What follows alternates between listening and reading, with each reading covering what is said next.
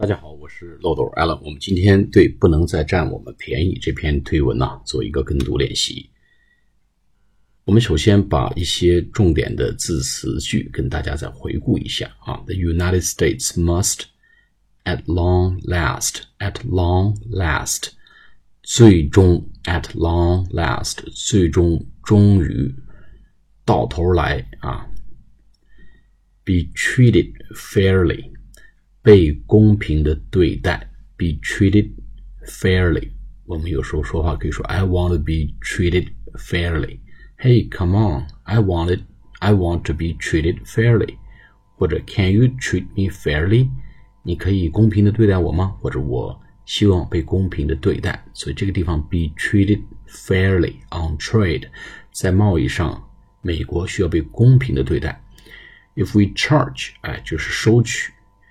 啊，we charge 收关税，charge a tariff 啊，charge an import duty，tariff 就是关税，进口关税，import duty 也是关税的意思啊。A country zero to sell their goods，goods 就是商品货物的，and they charges twenty five, fifty, or even a hundred percent to sell ours. It is unfair, unfair 不公平。如果别人指责你了，说你这个工作没有完成啊，你这个业绩没有达到，我们如果觉得委屈，我们可以讲，It's unfair for you to, that you are saying so. It's unfair that you are talking something like this. 啊，你这样来谈这个事情呢，呃，对我很不公平，unfair and can no longer be tolerated. 不能够再被容忍，no longer be tolerated。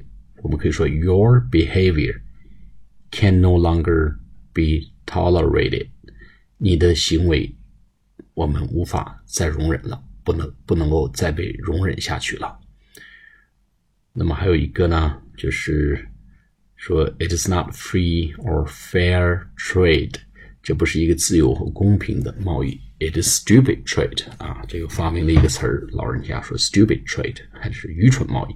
好，我们来做跟读练习。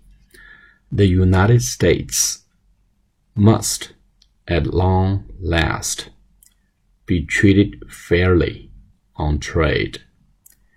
If we charge a country zero to sell their products, and they charge us 25 50 or even a hundred percent to sell ours. It is unfair and can no longer be tolerated. That is not free or fair trade. It is stupid trade. 好，我们再来一遍。 The United States must at long last be treated fairly on trade. If we charge a country zero to sell their products, their goods, and they charge us 25, 50, or even a hundred percent to sell ours. It is unfair and can no longer be tolerated. That is not free or fair trade. It is stupid trade.